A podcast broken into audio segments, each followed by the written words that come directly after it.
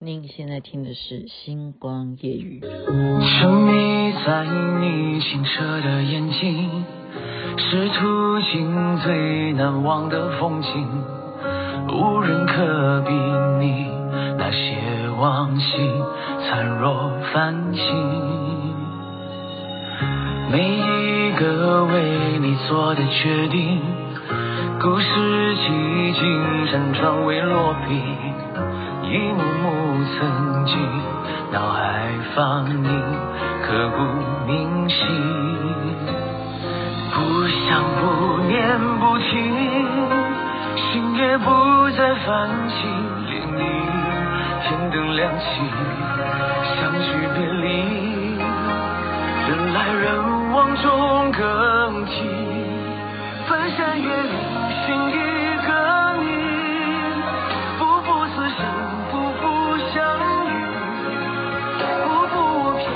江湖还续只为渡你踏遍荆棘寻一个你不远万里只为朝夕。纵天下不欺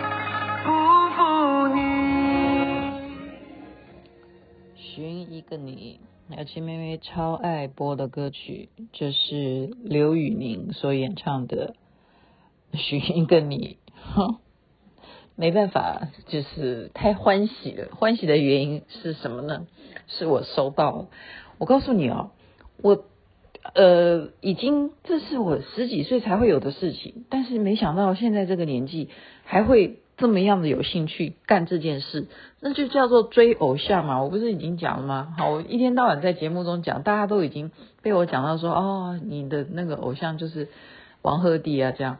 然后我我收到的礼物就是就是邱爽送给我的，他直接帮我网络上面买哦，所以我跟大家报告，我会把它拍下来，然后放到。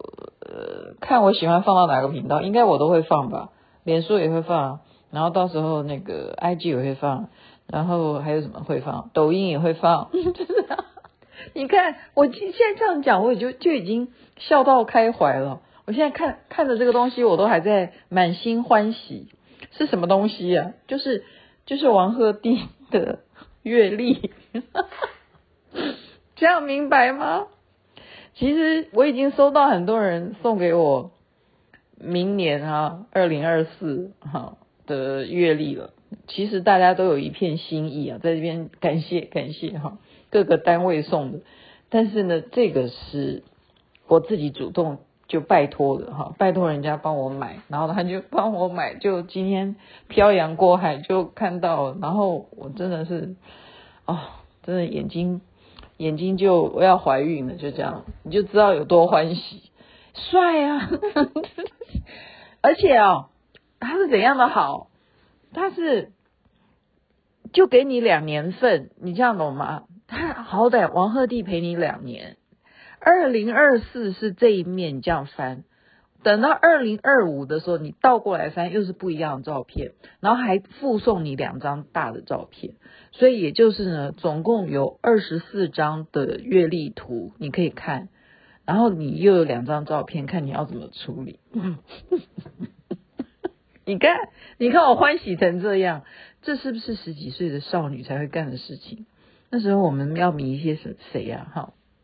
你就会啊，能够去那个现场。我那时候做综艺节目，我非常了解啊，对不对？一大堆的学校哈，学生他们就会打电话到我们制作单位来，然后登记说啊，例如啊，我随便举例，醒吾商专啊，他们登记有多少人数，那我们就开始就比快嘛，比谁先快哈，就累积到摄影棚，大概我举例了哈，三百个人最多，然后你。登记你们学校是哦五十个人，然后那个学校要多少人，然后的全部几乎哈都是大概十二三岁以上，然后就是大概十七岁以下这样子的年纪的，就喜欢看综艺节目。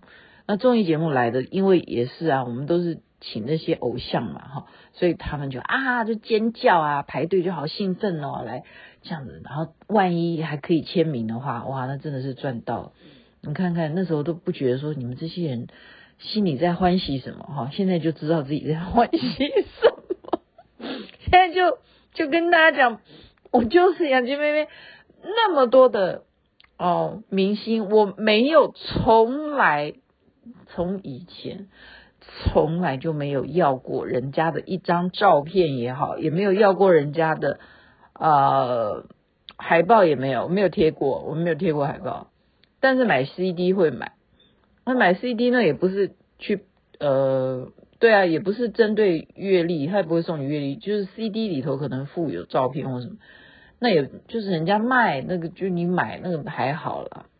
可是这这个是我自己主动要求去获得的，然后拿到拿到以后又欢喜到不行哈，就是说不需要再看荧幕来看王鹤棣，你就看月历就好。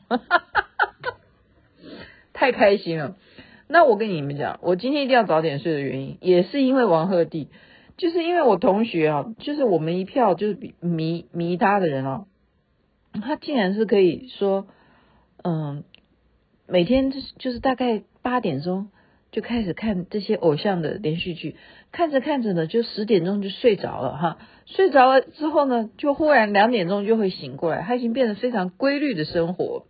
就是看连续剧睡觉，睡觉变成哦，要靠连续剧来催眠，然后睡到两点钟醒过来，哈，上个厕所呢就醒了，继续看，这时候就跟我赖，我就被这两天呢，就是怎么会两点钟还在跟我赖？因为我刚好也很晚回家，我就继续讨论王鹤棣，不行啊，我不能再跟你两两点以后再讨论了哈，因为这完全影响我本来好好端端。修正回来的作息，这个是不可以的哈，所以就跟这位同学说，谢谢你，谢谢你这么支持我的喜欢，然后我也跟你一样的喜欢。OK，那么我刚刚刚刚是什么？对，同学会了哈，同学会，同学会今天嗯非常的开心啊，那还。马俊还说不是同学会，只是约大家看有没有办法能够聚在一起哈。呃，结果我们真的聚在一起了，是再也没有人是用这种方式来同学会，就是约大家吃早餐。你有没有遇过这样的？不是吃中餐哦，也不是吃晚餐，就是一起约吃早餐，然后他就准备好包子就给我们大家。好，我觉得这是蛮好的一种活动。然后。那因为我还要上课嘛，所以我们就跟另外一批同学要要会合。呃，这个期间呢，我们聊聊的东西是在聊什么？好，那个东西大家听众可能没有兴趣听，但是我刚刚是看了一个视频啊，我觉得可以跟大家分享。他这个视频是这样说的，就是嗯。他摆在 YouTube 上面嘛，就是大陆的哈一个 YouTuber 哈去访问在温呃不是不是温哥华，就是加拿大的蒙特楼哈，我们讲我们叫蒙特就是蒙特，我们好像是翻译成这样，好像别别别的地方有不一样的翻译。那个地方是等于是加拿大的一个省份嘛，哈，它都是讲法语的。那么他访问的这个人是台湾移民去加拿大的高雄人哈，台湾的高雄人，他就问了他很多，诶，大陆会很好奇啊，哈，因为同样都现在站在的土地既不是中国大陆，也不是台湾，那他就会问这个台湾人呢，那你为什么要？从台湾移民到加拿大呢？哦，他就问他，结果这个人呢，他竟然就也非常的诚实啊，所以这个视频是很多不不知道到底是什么人去按赞，就是按赞的人是不是很多？他就很诚实的说，因为台湾在过去啊，你要知道他的年纪哦，被访问的这个台湾人他是大概三十几岁，也就是说他从十几岁的时候，就像雅琪妹妹刚刚讲那种少年时期，就被家里头送到加拿大去移民了。好，他说台湾就是一直有这个问题呀、啊，就是什么？他讲说政局的不稳定哦，所以就父母家长可能就是因为这个缘故，就把小孩子，他说很多这样子的情况，就让孩子出国啊、哦，就是这叫什么？呃，逃避一些风险嘛，哈、这能够。金钱上面、经济上面能够做到的话，就会家长会这样做。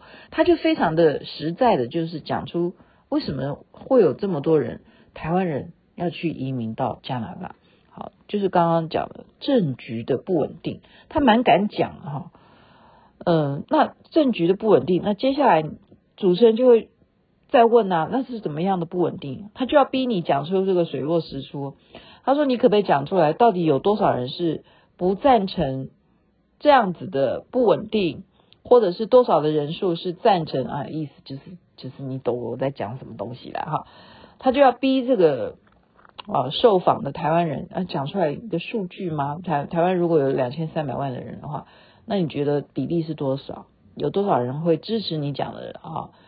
台湾本来的名称就叫中华民国，你觉得多少人认同这件事情？他说你不要问我，他说你去。网络上查一下那些人他们是怎么说的，然后他说，你为什么要这样说？他说因为我是理工科的嘛，哈，他是呃就是理工男呐、啊。你问我任何问题，我都一定要给你一个最正确的讯息，我不会随随便便的把我个人的情绪啦，或者是我听别人讲的、然后我就现在回答你说这是我的答案，而且这个本来就好，我自己就不认为是正确的。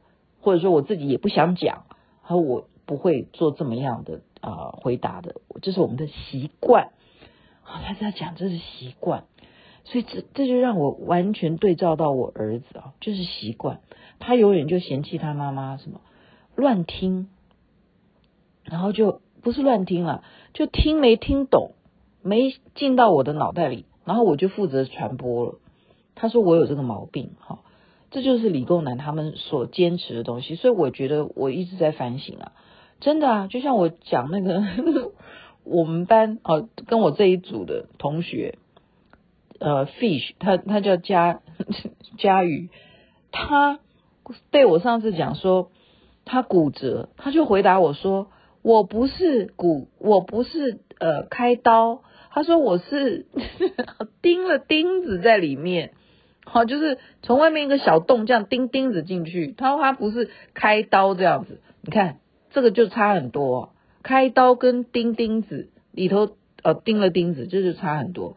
所以雅琪妹妹，你对一个东西你根本就认知不明白，你就来传播，这个很要不得。你其实当然你讲人家骨折什么这个东西还好，他不会来骂你说啊，那毕竟他。是受过伤了哈，可是你的受伤是怎么个程度的啊受伤，然后被怎么样的治疗？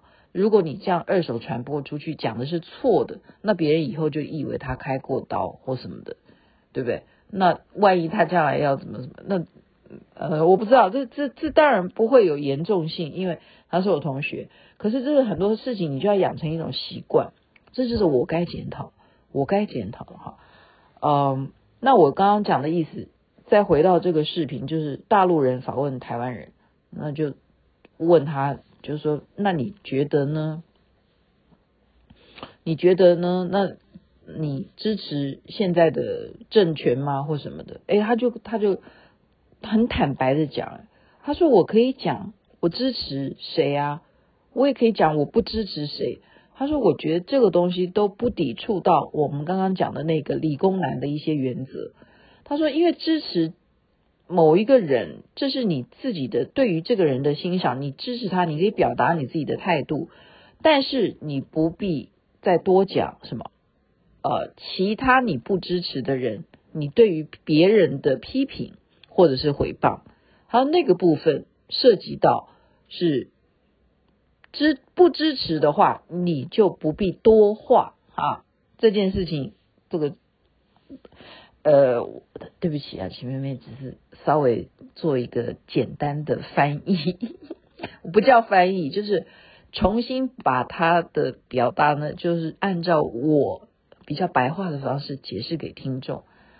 您听得懂我在讲什么吗？就是说你不支持谁，那请你也不要批评谁。就是大概我认为啦，我觉我从他的这个接受访问的这种非常好和蔼可亲的这个态度里头，我看到了一个教养跟一种哎台湾人的骄傲，就是这样子。就是我们可以做到像他这样子，那为什么要送去加拿大才会变成这么样的？有这种啊呃世界很大，他去到了加拿大以后。他又讲了一个什么？他的爸妈家人也都因为移民嘛，都到加拿大，可是老人一辈的全部就回到台湾。好，老一辈回到台湾，他非常的坦白哈。那为主持人就问他，就大陆人就问他说：“那为什么又要回去？你们都移民到加拿大，为什么要回去？”他因为例如，好，他的就是。外婆吧，还是奶奶，我忘记了哈。他已经九十几岁了，那这边太冷了哈。加拿大就冬天特特别北边嘛哈，那一定是冷到爆哈，那一定是零下几度，下雪什么。九十几岁老人家怎么受得了？好，就天气就首先不行。那再一点啊，就是台湾就毕竟是有家的感觉嘛。这句话很重要哈，这句话很重要，因为你在这个环境出生。好，他这样回答。那么，那他大陆人就问他说：“那你怎么不回去？”说：“我不一样啊。”好，他他说我是属于这个台湾一点五 一点五是版本的这种移民哈。他说我不一样啊，因为我在这边学习了这边的语言，好。而且有多重，他的你在那个蒙特娄这边，你还要学觉得是法语，你又会讲中文，哦，他很吃香诶，他在那边赚钱比在台湾赚钱，你想想看，他那边的工作啊，做工程师，他可以赚多少？然后他成家，成家立业啊，OK，他有家室，小孩都在那边长大的，他有什么动机？他说我有什么动机要回台湾呢？他都有小孩了哈，所以他就不会像他父母一样说：“哦，台湾是我的家，我最后老了我要回家。”这样子，他觉得说，现在他重新在这个地方啊成家了，又有小孩了，那小孩有对台湾的认知是没有的，是没有的哈。所以人生就是我们因为就是他刚刚讲的说。一个政权的不稳定，好，他讲的理由是这句话，而造成了这么些年来，足足有没有三十年？有，这三十年来，就是陆陆续续台湾人就是拼命的把小孩子送到国外去移民也好，或全家移民也好，然后最后啊，就像香港一样，当时他们要回回归的时候。他们也是一票，在回归之前就一票的移民这样子，然后最后又回归，又回归回去，就就飞过来飞过去，人生就是这样流浪一样哈，流浪流浪到这，流浪到那。